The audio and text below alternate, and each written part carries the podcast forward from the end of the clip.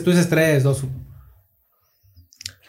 ¿Qué onda, banda? ¿Cómo se encuentran el día de hoy? Mi nombre es Natanael Solorio. Estamos aquí en un nuevo capítulo de nuestro programa educativo Micrófono 14. Estoy aquí con Charlie. ¿Cómo está Charlie? Todo bien, todo excelente. Estamos, hemos tenido una semana bastante interesante, bastante intensa, pero muy, muy bien. Muy bien. ¿Por qué intensa, güey? Pues esta semana ha sido pesada, güey. Ha sido una semana de cambios, eh, de noticias interesantes. Este AMLO tiene, tiene coronavirus. Se ha contagiado.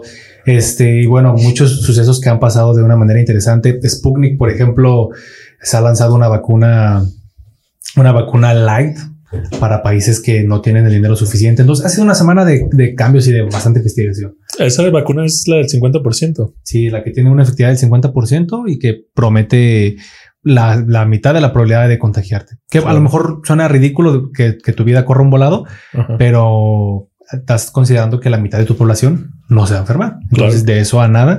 Sí, totalmente. Además, los países que no pueden pagar la vacuna completa, o sea, una vacunación ideal, como por así decirlo, se van a ahorrar mucho dinero en. Sí, sí. No lo ideal, no es lo ideal. Y luego la, resulta que hay, hay virus, por ejemplo, en el caso de los adenovirus, que a veces pueden ocasionar este que pueden ocasionar enfermedades de gripa, ¿no? Porque los adenovirus es un grupo grande. Entonces, el vector viral de la Sputnik es esto, un adenovirus. Y las personas que son de la tercera edad muchas veces ya fueron infectadas por eh, adenovirus de otro tipo. El problema está en que si tú ya te contagiaste de adenovirus diferentes, puedes tener una inmunidad cruzada. Entonces, se cree que las personas de la tercera edad pueden ser resistentes a la vacuna de Sputnik. Entonces, es un tema bastante interesante, pero bueno. Para otro, para otro, para, para otro, día, otro episodio. Otro, exactamente, otro episodio. Y bueno, ¿tú quieres presentar el tema? Me, me gustaría, güey. Mm, pues primero que nada, para la gente que no nos conoce, este, mi nombre es Natanael Solorio. Estoy estudiando mercadotecnia. Todavía no la termino y ahorita estoy pausado por la pandemia, pero este, espero pronto volver a, a clases. Y pues bueno, estas pláticas son pláticas que normalmente Charlie y yo tenemos, aunque no estemos aquí en el estudio pero son pláticas que normalmente tenemos. Entonces, platicamos acerca de distintos temas. Entonces, la idea surge de por qué no grabamos esto si, si nos gusta. Entonces, básicamente nuestro, nuestro principal objetivo es que ustedes entiendan de una manera más simplificada y más fácil eh, lo que es la ciencia en general, porque podremos hablar de otros temas. Por ahí ya tenemos varios capítulos. Vayan a checarlo en nuestra página. Y pues, este, sí, básicamente es, es que ustedes puedan entender y conocer un poquito más de lo que está pasando a nivel científico y tecnológico. Claro. Este, bueno, pues yo soy Charlie, como el, como Nathaniel lo había mencionado. Este, yo soy estudiante de la carrera de biología. Este, mi especialidad es genetista en específico, porque genetista puede ser muchas ramas, pero en específico lo que es biotecnología animal y sobre todo lo que es reprogramación celular, situaciones de reprogramación epigenética, selección genética, incluso a lo mejor ambientes de lo que es mejoramiento genético. También tengo algo este, de conocimiento en lo que es embriología, en lo que es eh, tipos de reproducción y demás. Entonces, bueno, Natanel y yo tenemos conocimientos sobre cosas diferentes y a los dos nos gusta investigar compartir información y siempre tenemos información muy interesante. Y de hecho, uno de esos temas que, que interesantes es el tema de hoy, ¿no, Chamo? Sí. ¿Quieres, ¿Quieres que lo dé? Bueno, el tema interesante que vamos a platicar hoy, que es de suma importancia sobre las inteligencias artificiales, ¿no? ese tema es importante en la actualidad, pues están tomando una fuerza muy, muy, muy grande, una fuerza tremenda en lo que son los avances tecnológicos. Cada vez son, son, y más común, son más comunes. La tecnología cada año eh, avanza de una manera descomunal. Avanza muy, muy, muy rápido. Entonces, cada vez eh, estamos más predispuestos a poder utilizar eh, herramientas más eficaces, como en este caso las inteligencias artificiales, para resolver problemas, ¿no? Este, Chamo, no sé si quieres explicar un poco de qué son las inteligencias artificiales. Ah, sí, pues bueno, básicamente una inteligencia artificial es tal cual, una inteligencia que nosotros creamos, de, recordando que de manera artificial pues es algo que no es natural. Entonces es literalmente se llama inteligencia porque es literalmente una inteligencia como la de cualquier ser humano, pero al mismo tiempo descreada por nosotros. Básicamente funcionan teniendo algoritmos y básicamente programada. Entonces es una inteligencia que se programa, se le carga una base de datos gigantesca, que en este, en este caso sería metadata. Este, entonces se le carga toda esa base de datos gigantesca para que la inteligencia artificial empiece a conocer un poco más de ciertos temas. ¿Qué pasa después? Que los algoritmos le, ayudan a aprender, a interpretar, a estudiar. Entonces, eh, podría ser, o la tendencia es que una inteligencia artificial va a llegar a ser mucho mejor que la inteligencia de un ser humano en poco tiempo en un momento determinado, eventualmente. Ah, me gustaría, ¿qué te parece? Empezamos explicando terminología para poder empezar a hablar de esto, ¿no? Total. Bueno, si nosotros definiéramos este, inteligencia artificial como tal, sería la capacidad de una computadora a través de, algoritmos de poder eh, tomar decisiones con base a información que ya tiene, lo que decía Nathaniel, una big data, una metadata, o bien con base a lo que aprenda. Eso lo podríamos definir. Y básicamente simula la inteligencia y en algunos casos la conciencia en la toma de decisiones de un ser humano, ¿no? Este, otra situación que tenemos que aclarar es que hay diferentes tipos de inteligencias artificiales, este, dependiendo de, su uso. Ah, hay cosas que están separadas por, por, como por ejemplo, no todas las inteligencias artificiales pueden aprender constantemente, ¿no? Las inteligencias artificiales que aprenden constantemente son aquellas que están diseñadas para poderse adaptar y poder solucionar problemas que nosotros todavía no entendemos. Y en cambio, las inteligencias artificiales que no aprenden constantemente tratan de darle al usuario una experiencia, eh, una, buena experiencia, ¿no? Como por ejemplo, de una de las inteligencias artificiales que nosotros tenemos más comúnmente es en el celular, eh, que aprende, por ejemplo, es en el teclado. El teclado ya tiene una data determinada de todas las palabras que se utilizan en un idioma y el, y el teclado entiende cómo utilizar esas palabras eh, y entiende el orden y entiende gramática y entiende demás. Pero la cosa es que la cosa es que el teclado no entiende de groserías, de modismos, de conceptos diferentes. Y el teclado, si se dan cuenta, si utilizan mucho una palabra, por ejemplo, tengo entendido que en muchos eh, tipos de, de, teclados no viene la palabra güey, que güey es una, que es una palabra que nosotros utilizamos aquí en México como para decir amigo, ¿no? En otros países pueden utilizar, no sé, en España tío, en Argentina, ¿qué utilizan? Boludo. Boludo, chamo, nosotros decimos chamos, ese tipo de cosas.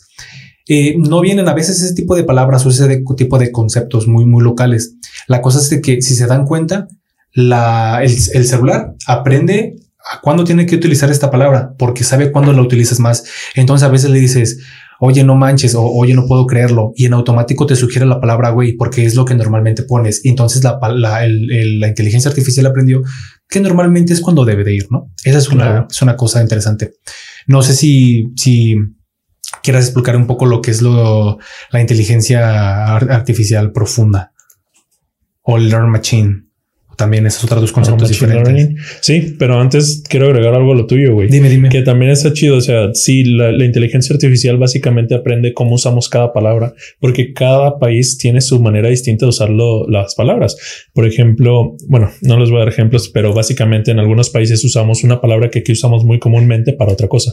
Por ejemplo, sí les voy a dar un ejemplo siempre. Mejor sí. Este, por ejemplo, la palabra ocupar.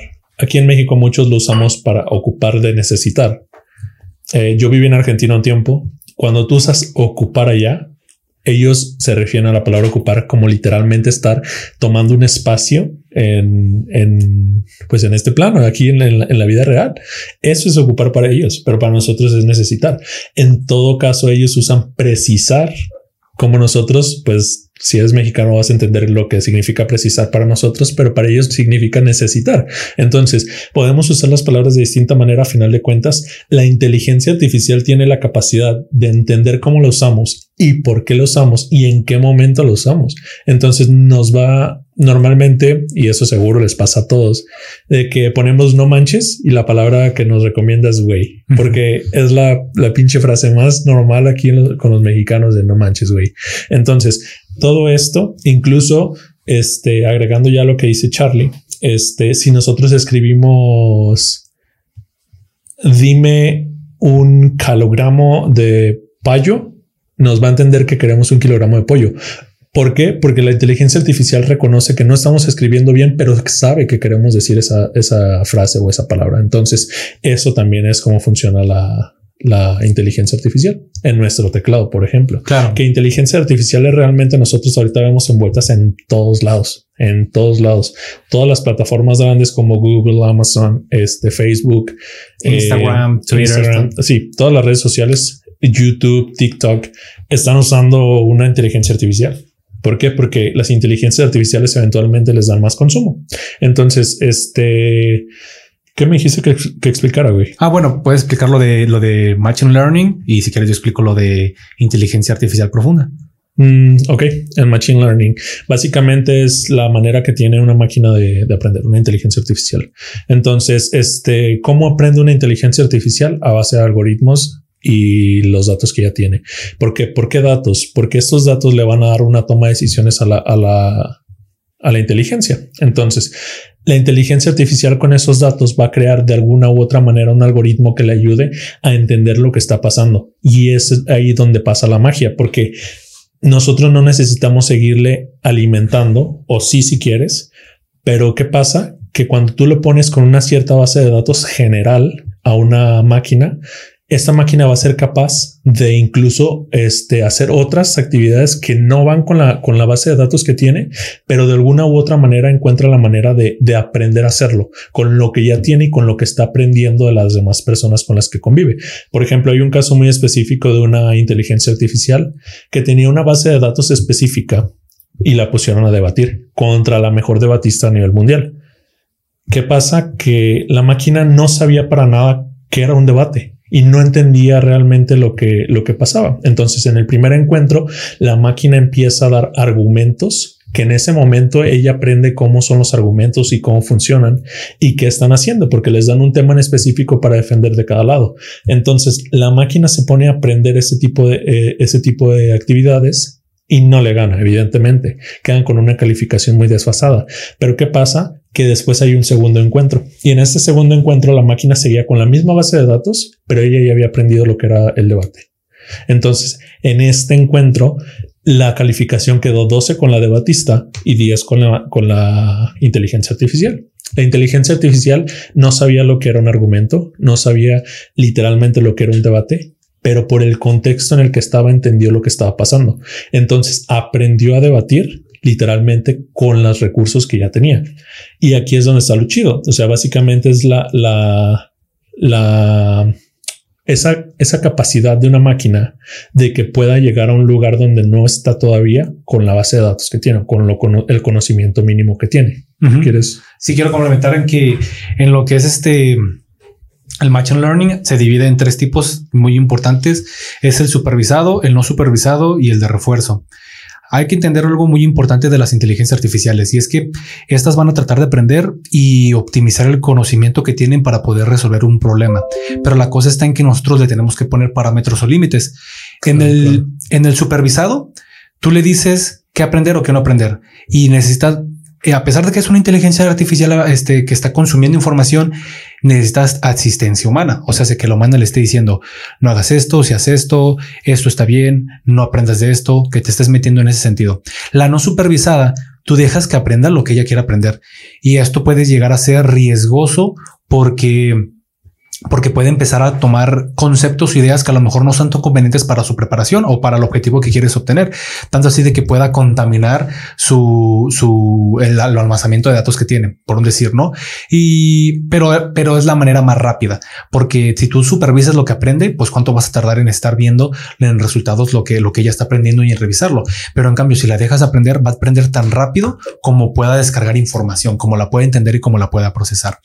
Por otro lado, tenemos lo que es el refuerzo eh, es a los que entrenan perros y a los que tienen hijos y, se han metido a cómo educarlos.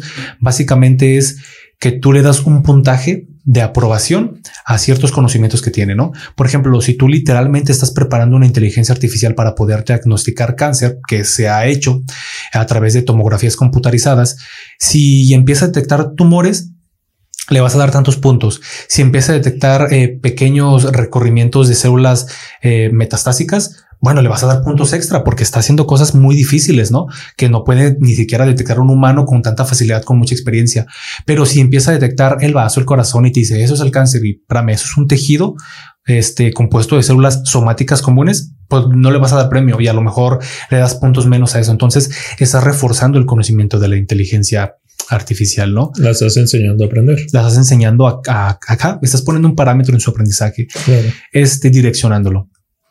Este, otra cosa que tenemos que entender es que la inteligencia artificial está sujeta en cuanto a lo que es su aprendizaje, en el caso de que sea eh, machine learning, o sea, de que aprenda constantemente a su capacidad de almacenar información. Por ejemplo, si tú tienes una computadora muy buena y ella va a tomar información y va a hacer revisiones gramaticales, pues la capacidad de información va a ser grandísima porque va a ser tan rápido como tú le puedas dar archivos en PDF o fotografías y demás.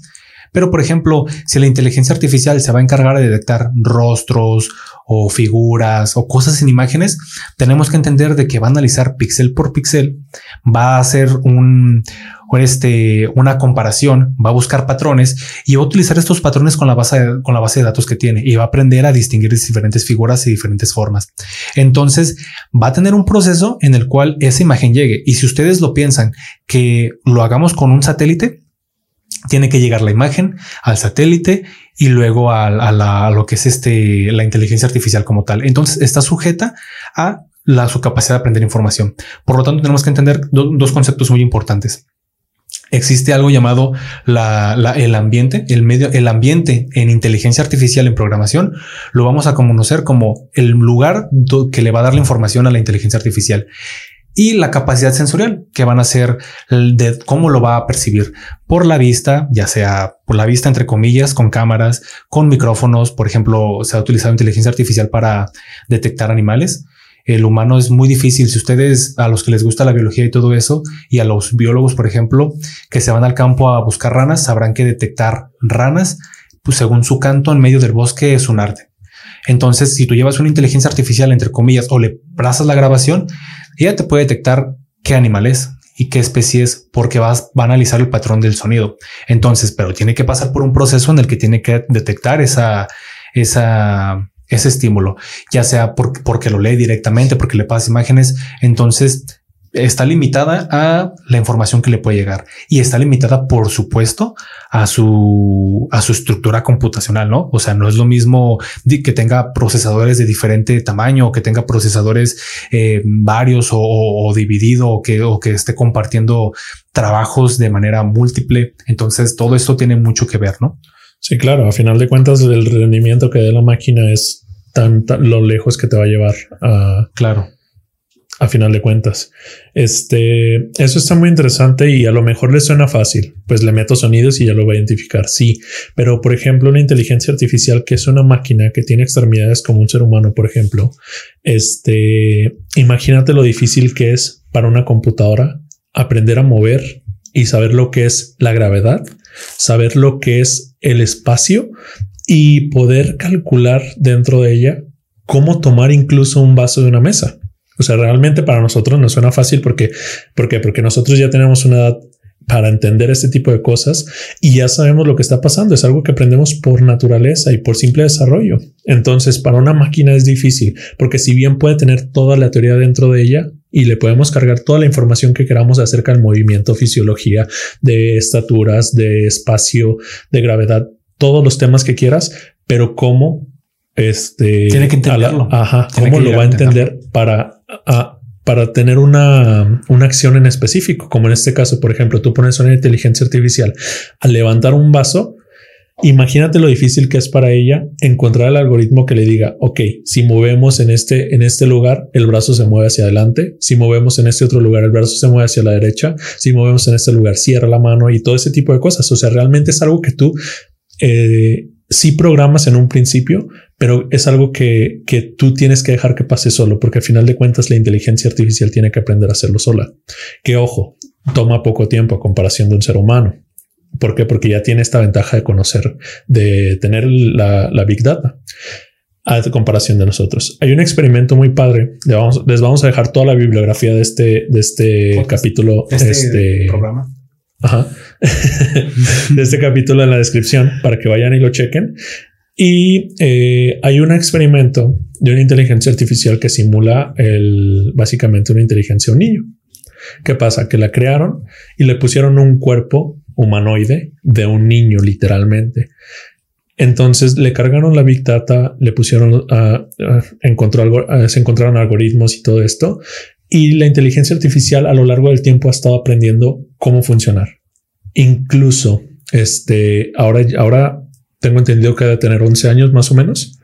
Tú no lo checaste. No, no, no, no, no lo sabía. Más o menos por esa onda, este 10, 11 años total. En su cumpleaños de 10 años era un niño que le gustaba jugar juegos de mesa por sí solo. Eh, esto, esto lo tenemos que explicar por sí misma. O sea, nadie está metiendo mano ahí.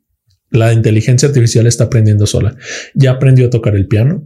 No muy bien, pero eventualmente lo va a dominar mucho mejor que cualquier este, pianista.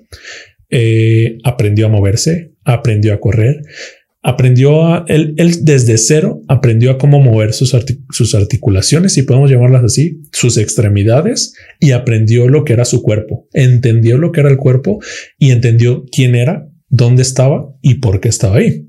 Entonces ahora ese, este robot se llama iCube como una I y cubo en inglés y está aprendiendo constantemente. Es una inteligencia artificial que se está desarrollando por sí sola. No tiene una inteligencia muy avanzada como para de un niño de 10 años, pero tenemos que tener en cuenta otra vez lo mismo. Es una inteligencia artificial y nadie le está enseñando a hacer nada. O sea, la inteligencia artificial está aprendiendo por sí misma. Entonces, vayan y chequenlo, está muy chido. Ok, bueno, para los que se preguntan cómo es que pueden hacer esto, cómo es que pueden comprender, este, ejemplo, los audífonos chicos, bueno, si quieren preguntarse cómo es que esta inteligencia pueden, pueden llegar a hacer esto, cómo es que lo pueden simular. Este, y ahora lo que vamos a, pasar lo que es este inteligencia artificial profunda o, de pensamiento profundo o de aprendizaje profundo, también lo pueden encontrar así. Este, ¿qué es el, qué es el aprendizaje profundo? Básicamente está compuesto de un sistema de capas en una red neuronal este, de ficticia. Para todos los que están en biología, en medicina y probablemente a lo mejor un poco de psicología, psiquiatría y demás, pues conocerán estos temas. Eh, básicamente un cerebro está compuesto de millones, millones de neuronas. ¿Qué pasa con estas neuronas? Estas neuronas tienen unas extensiones llamadas dendritas que incluso pueden llegar a la punta de la nariz aquí ah, para poder olfatear cosas, ¿no? Eh, estas dendritas, perdón, estos axones están compuestos, tienen, tienen unas ramificaciones llamadas dendritas. Entonces tenemos una célula que tiene una cola larga, una cola larga que se llama axón y que esos axones tienen diferentes dendritas. Todas estas dendritas tienen unas células que como que las engrapan, que las mantienen ahí sujetas o uniéndose a, unas con otras que se llaman las células de Schwann. Tienen, tienen una actividad importante. No me voy a meter mucho en neuro, pero, pero bueno, básicamente una signasis implica en la diferencial de potencial eléctrico que tiene eh, dos estadios diferentes dentro de lo que es el medio intrínseco de la célula contra lo que es el medio externo. ¿Qué quiero decir con todo esto? Básicamente, la célula manda una corriente eléctrica a través de lo que es un exón y la comparte dividida por las dendritas hacia otras neuronas y esto hace, esto hace un efecto en cascada. Así funciona un cerebro de un animal. En lo que es la red neuronal, de una inteligencia artificial básicamente son nodos, ahora vamos a llamarle neuronas, nodos que tienen ramificaciones. Y estas ramificaciones tienen subramificaciones que se unen a otros nodos, simulan lo mismo que lo que es una, una neurona. Y esta información y estos estímulos las mandan y hacen un efecto en cascada. Y la cosa está en que tiene diferentes niveles, a cada uno de estos niveles se llama capa, pero ¿para qué hacen esto? Y es que eso es un tema demasiado interesante y a lo mejor está un poquito difícil de explicar. Pero aquí en esta habitación está Natanael, está nuestro amigo Diego, le decimos Daidacus y estoy aquí. si nosotros tres nos decidimos salir ahorita a la calle y presenciamos un choque, un choque en automóvil, este, cada quien va a tener una percepción diferente de lo que pasó. Como era en el asalto de Didacus. Asaltaron a un amigo el otro día y cada quien contó una percepción, una historia diferente. Pero quiero que vean esto. Digamos que llega un amigo que está aquí del otro lado de la habitación, está produciendo otra canción, se llama Listen Shaggy, y llega y nos dice, oye, ¿sabes qué? Necesito saber qué es lo que sucedió, ¿no? Órale. Y Dadekus le dice, no, pues es que llegó y chocó el automóvil y, no sé, me afectó mucho. ¿Por qué? Pues porque la persona se golpeó la cabeza y hubo sangre y yo me acerqué y me quedé sorprendido. Y luego, ¿qué pasó? Hubo un evento, pero la manera en lo que lo percibió Daedacus fue diferente. Y él se lo va a contar a, Shaggy, lo cual él se va a quedar con esa idea, ese concepto. Y luego él se lo va a contar a otro amigo, pero no le va a contar su versión, la versión que le escuchó de, del choque. Él va a contar la versión que escuchó que le contó Didacus. Entonces, cuando llegue la siguiente persona, la idea va a cambiar y la idea va, va, a migrar. En cambio, si hacemos lo mismo, pero cambiamos a cualquiera de esos actores por Nathanael o yo, el resultado final puede llegar a ser diferente, porque igual yo puedo decir, me dio risa, no manches, o sea, fue muy tonto, no se dio cuenta y dio el volantazo y se estrelló y le pregunta, ay, sí, chocaron, no pasa nada. O sea, depende mucho de cómo cuenten la historia, ¿no? Bueno, una inteligencia artificial va a aceptar lo que es una imagen, va a grabar lo que es un video supuestamente. Imaginen que tiene una cámara con la que percibe y va a grabar el choque, pero ella lo va a tomar realmente como sucedió desde su ángulo. Nosotros tenemos una percepción subjetiva, la inteligencia artificial tiene una percepción objetiva. Al tener capas, hace un, pensamiento abstracto. Y es que esto cero, emocional, güey. Cero emocional. Es lo, es lo que más importa ahí. Claro, claro, está, está muy intenso. Pero lo que quiero llegar es que nosotros, los seres humanos, los seres vivos, tenemos un pensamiento abstracto de la realidad. La inteligencia artificial no. Para, para nosotros, los seres humanos, lograr que una máquina tenga un pensamiento abstracto, lo que tenemos que hacer es que lo analice varias veces desde diferentes puntos de vista con diferentes capas en una red neuronal. Entonces lo analiza de una sola manera como mejor dicho, le llega de una sola manera, pero lo analiza desde puntos de vista diferentes, teniendo una observación o un análisis abstracto del tema. O sea, hace, o sea, a través de diferentes puntos objetivos, los vuelve un punto subjetivo como el pensamiento de un humano. Nosotros somos subjetivos en nuestras ideas, aunque digan no, que la ciencia es subjetiva, pero la percepción humana es subjetiva completamente. Y eso es súper interesante porque esto permite que, pueda realizar análisis más profundos una inteligencia artificial. Y, almacenado y perdón, y alimentado con un gran almacén de información, con una, con una big data o una, otra, una metadata, aprendiendo constantemente, puede revisar y puede solucionar problemas de una manera bastante interesante. ¿Por qué? Porque de esta manera simulamos que una computadora reflexione. Estamos simulando que una computadora esté reflexionando y no aprendiendo. Ojo chicos, esto es bien diferente. Es muy diferente aprender a reflexionar. El ser humano reflexiona. Una computadora aprende y a través de una red neuronal simulamos la reflexión. Y esto genera un potencial en las inteligencias artificiales explosiva. De ser mejores, güey. Sí, sí, de, Simplemente de ser mejores a nosotros y ya. Claro. Intelectual, intelectualmente, por supuesto. Claro. Este. Y bueno, así es básicamente cómo funciona una inteligencia artificial. Claro, esa es una explicación desde el punto de vista de un mercadólogo y de, de un biotecnólogo, si lo quieren ver así. Pero nosotros queremos hablar de ese tema porque tenemos allá porque nos han repercutido en nuestras áreas de trabajo, nos han repercutido en nuestras áreas de investigación. Y aquí es donde queremos hablar un poquito de ventajas y desventajas de las inteligencias y aplicaciones en general. Claro, claro. Chamo. Pues mercadólogo en mercado. ¿En qué te sirve una inteligencia artificial en el mercado? pues para todo. O sea, literalmente el hecho de que podamos tener a la, palma en la palma de la mano una herramienta que nos diga eh, gracias a una inteligencia artificial nos deje interpretar datos, güey. Eso está muy cabrón, güey, porque en el momento en que nosotros queremos, nos metemos a, bueno, no sé si ustedes sabían, Google tiene una, una, no sé cómo llamarlo, es, es que no es otra página, es como un, apartado de Google que te enseña lo que es tendencia, güey. Lo que es en este momento lo que más se está buscando y lo que tiende a ser más buscado, güey. Entonces, una inteligencia artificial, por ejemplo, en Amazon, este, bueno, eso es otro, otro, otro tema, pero va con él, va junto con pegado. Amazon, no sé si ustedes se han dado cuenta que Amazon vende sus propios productos. ¿Por qué los vende? Porque una inteligencia artificial se da cuenta de que esos productos en una marca distinta se están vendiendo mucho. Si yo, por ejemplo, soy el dueño de, una marca muy famosa de tenis y los estoy vendiendo en Amazon y Amazon empieza a ver que se están vendiendo mucho un modelo en específico, la inteligencia artificial va a recomendar que Amazon cree ese producto en específico manufacturado y enviado por Amazon para no tener que pagarlo un tercero. Esa inteligencia artificial está muy cabrona porque le enseña cómo es capaz de analizar toda esa información y a base de esa información tomar una decisión concreta y que les va a dar ventaja. Entonces, con los mercadólogos, por ejemplo, nosotros tenemos esa función exacta, güey. Nosotros nos damos cuenta de qué es lo más buscado en Google, güey.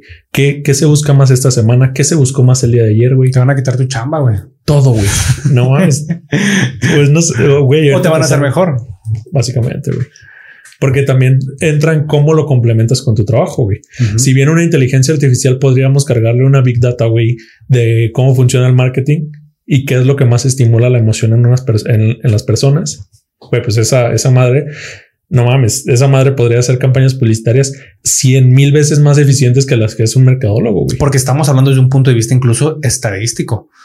Puedes incorporarle que aprenda de estadística y, haga sesgos, haga, haga configuración de valores, todo. Todo, güey. Está... Está muy cabrón. Pero ahora, en la actualidad, ¿qué es lo que nos da? Información.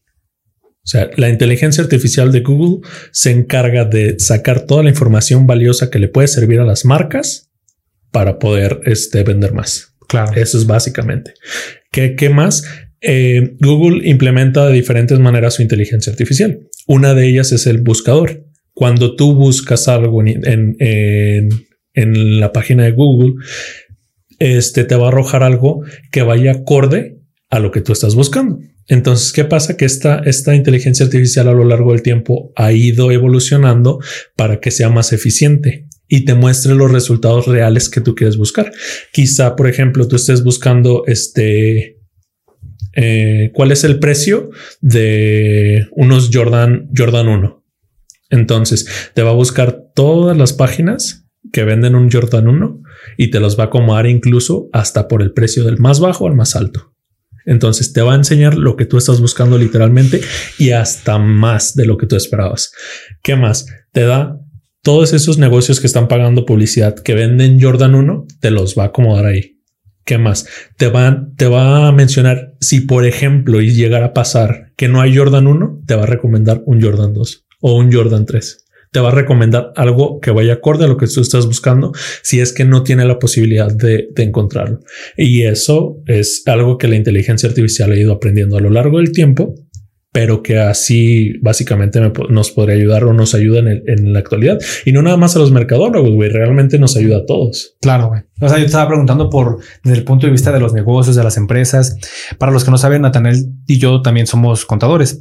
Y el otro día estábamos hablando de que de que era un desperdicio, un contador que no supiera estadística, porque si ya tienes toda la información que te puede otorgar una empresa de lo que son ventas, de lo que son compras, de lo que se está yendo, o sea, la información de todos tus activos, o sea, todo lo, todo lo, todos los bienes y todo el dinero, tanto líquido como, como el, como el digital, como el de papel que puedas tener, como el de los pasivos, que es todo lo que tú debes, todo lo que lo que te hace falta pagar, todas tus deudas. Si tú tienes toda esa información y la utilizas para alimentar una inteligencia artificial que tenga conocimientos de estadística, te puede hacer predicciones de que si tu empresa se va a caer. O sea, literalmente.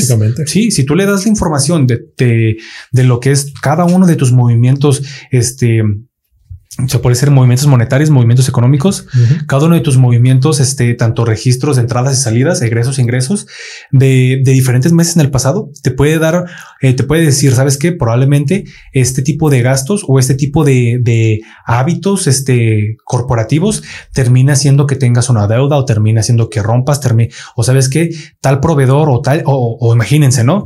Descubrió la inteligencia artificial que tal empresa fulanito de SADCB eh, tiene, tiene un tipo de crecimiento latente en venta de tales productos en clientes asiáticos. Y es algo que a lo mejor nunca te hubieras dado cuenta, pero la inteligencia artificial lo notó y dijo, ¿sabes qué? Deberías aumentar más esto y probablemente todo indica a lo mejor que tripliques o cuatripliques tus ventas, ¿no? O sea, hablando de que estamos combinando un software contable o la información que te arroja un software contable que básicamente es la administración de, este, de, tu, de, tu, empresa hacia lo que es una inteligencia artificial con capacidad de hacer análisis estadísticos, ¿no? Por decir, ¿no? Sí, no, y totalmente. Te podría decir incluso cuándo vas a llegar a tu punto de equilibrio, cuánto necesitas vender para poder este, tener un margen, un margen de ganancia más alto todo lo que te imagines, literalmente todo se puede hacer con la inteligencia artificial y de manera tan eficiente que ni siquiera podríamos lograr este imaginarlo.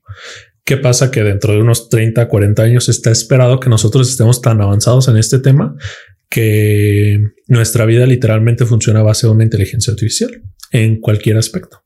Entonces, existe el tema ético, porque ese es otro tema bien cabrón, la ética que hay detrás de todo este movimiento.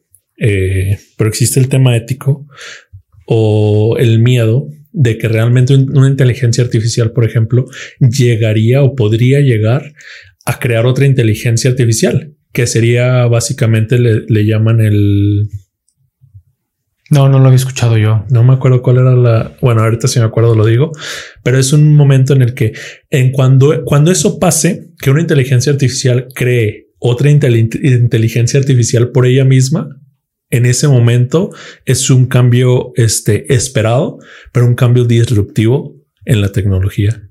Porque en ese momento nosotros, una, no podríamos entender lo que está pasando y otra, avanzaríamos de maneras gigantescas. Porque literalmente ya la inteligencia artificial no está aprendiendo. La inteligencia artificial está interpretando lo que una inteligencia artificial más cabrona le está diciendo. Claro. No sé si gustas comentar lo que pasó con la inteligencia artificial de Google, que la apagaron, la desconectaron. Ah, sí. Este básicamente era una inteligencia artificial que estaba este, aprendiendo a, a convivir con la, con la humanidad. Con la humanidad. ¿Qué pasa? Que se topa con otra inteligencia artificial y empiezan a crear su propio lenguaje para comunicarse. La gente dice que era porque las máquinas estaban, ocultando secretos Ajá, y todo eso. Pero la teoría más acertada es que realmente encontraron que nuestro idioma no es lo suficientemente eficiente como para comunicarse o quizá hallaron una manera más eficiente de comunicarse. Claro, si lo piensan bien, eh, ni el inglés, ni el español, ni ningún idioma es, es, perfecto. Claro que sí. Estamos obligados a pensar los seres humanos en, de diferente manera dependiendo del idioma que nosotros sepamos. Estamos literalmente el, idioma nos obliga a pensar de manera distinta. Ahora, se le suman un lenguaje de programación. Este, no sé, vamos a meternos a que se estén comunicando en código binario. Eh, también está sujeto a sus errores. ¿Por qué? Porque está, está hecho por seres humanos y muchas veces lo conservamos porque son medidas estándar, no porque sean eficientes. Es lo que pasó, que se dieron cuenta de que la manera en la que nosotros nos comunicamos, nuestra manera de, de, de, de, transcribir mensajes, no era la eficiente, de mandar mensajes no era la eficiente. Entonces terminaron creando su propia, su propio mini lenguaje, ¿no? Lo cual empezó a abrir sospechas de que se están guardando secretos, se están planeando conspiración y la desconectaron. Pero realmente no. Y, y la cosa está que tendríamos que traducir la manera en la que se están comunicando estas dos inteligencias a, nuestro lenguaje para poder comprender qué se estaban diciendo. Igual y solamente estaban pasando información, que es lo más seguro. O quizás solamente estaban hablando palabras al azar, güey, para seguir aprendiendo. El problema de por qué la desconectaron no es porque apoyaran las teorías que existían ya, sino que nosotros no somos capaces de entender lo que está pasando. Entonces, ¿de qué sirve tener una inteligencia artificial que está trabajando si no entendemos lo que hace? Simplemente desconectaron la inteligencia artificial. ¿Por qué? Porque ya no era eficiente. Nada más. Claro. Ese fue el único problema. Este, también quiero comentar para todos los que están en el, en el aspecto de la ciencia estudiando y demás, que las inteligencias artificiales son herramientas poderosísimas. Todas las reconstrucciones digitales de fósiles las hacen a través de comparaciones.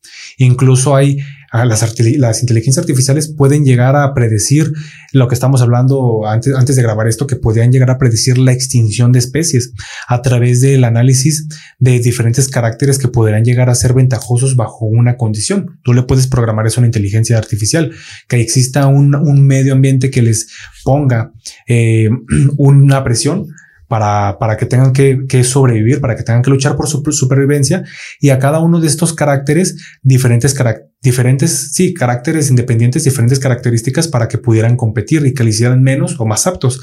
Y la inteligencia artificial podría hacer simulaciones a través del tiempo, incluso replicando lo que son las mutaciones puntuales, ¿no? Por otro lado, también lo que les decía eh, que salió hace en el en julio de 2019, que era algo de lo que quería hablar, eh, el ejemplo que les daba de la inteligencia artificial que detectaba cáncer de pulmón a través de tomografías ah, computarizadas. ¿Sabes cuál fue las, las predicciones o mejor dicho, los diagnósticos más, más madreados, más bajos de la inteligencia artificial? Los, los peores que dio. ¿Cuáles? Los mismos que los doctores que tenían una, que tenían una especialidad en Estados Unidos. O sea, lo más gacho que, podía hacer la inteligencia artificial era lo mismo que los doctores hacían. Los mejores doctores. Que los mejores doctores. Y con una capacidad de hacerlo el 11% mejor. O sea, o sea, lo mínimo que ellos tienen es la habilidad humana. Y lo y, estamos hablando de una persona que estudió muchísimos años. Sí, güey, que seguramente, seguramente tendrá algún doctorado claro. o algo mucho más grande que solamente un estudio universitario. Claro, claro. Y esta inteligencia artificial con dándole las bases y, y enseñándole de la manera correcta, y obviamente, bueno, hay algo que, que, que, tenemos que hablar un poquito de, programación que es muy importante. Tú le puedes hacer que una, que a través de un algoritmo, una máquina se force a llegar a una deducción. Hay un chiste, un meme muy interesante, este, que habla de cómo crear una calculadora que solamente suma, ¿no?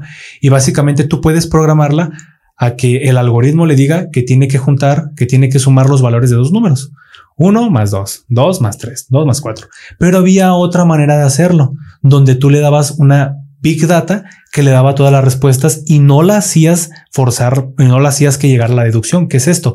Le ponías, si es 1 más 1, 2, 1 más 2, 3. Y así, 1 más, 1 más, 1 más, y luego con 2 más, 2 más, y le ponías todos los resultados posibles del 1 hasta un límite. Y que eso, cuando tú le ponías 2 más 3, en vez de forzarse o en vez de, de, de, llegar a una conclusión, buscaba en la base de datos y decía, ah, es que aquí dice que 2 más esto es esto, y pum, lo ponías. Bueno, lo mismo pasa con las inteligencias artificiales. En vez de, de si tú ya tienes la posibilidad de enseñarle lo más posible, de darle la mayor información posible, pues no lo haces, ¿no? O sea, si tú le puedes dar la mayor cantidad de imágenes, la mayor cantidad de diagnósticos, si tú le estás premiando con esto de los refuerzos de muy bien hecho, lo, lo, lo adivinaste, lo diagnosticaste muy mal, no lo diagnosticaste, vas a terminar haciendo que cuando aprenda, aprenda de una manera más rápida porque ya, ya le dejaste en un punto de partida, pues más adelantado, ¿no? Claro. Okay. Además estaba muy perro, güey, porque no me acuerdo si era 80 u 88% que tuvo de certeza en, sus diagnósticos, güey. O sea, literalmente estamos hablando de que es una inteligencia artificial, una computadora que aprendió a diagnosticar en cuestión de días. O sea, ni siquiera en años, o sea, en cuestión de días, horas tal vez eh, le toma una inteligencia artificial llegar a ese punto tan alto que a una persona convencional le tomaría al menos 20 años de su vida y miles y miles de diagnósticos. Y estudios. Y sí, estamos hablando de que tienen diagnósticos todo el tiempo los, los, los oncólogos, por ejemplo. claro. Y todo el tiempo se tienen que estar actualizando, que es otra cosa. O sea, realmente una inteligencia artificial, la ventaja que tiene muy por arriba de nosotros, que no va a llegar incluso en muchos años y quizá con Neuralink, que ya lo hablamos en otro, en otro, en otro programa, en otro programa, en otro video. Este, ya, ya lo explicamos lo que era el Neuralink. Este, a lo mejor y ya con eso nosotros nos podemos emparejar un poco. Este, si se preguntan, este, ¿por qué corriges por un tema personal?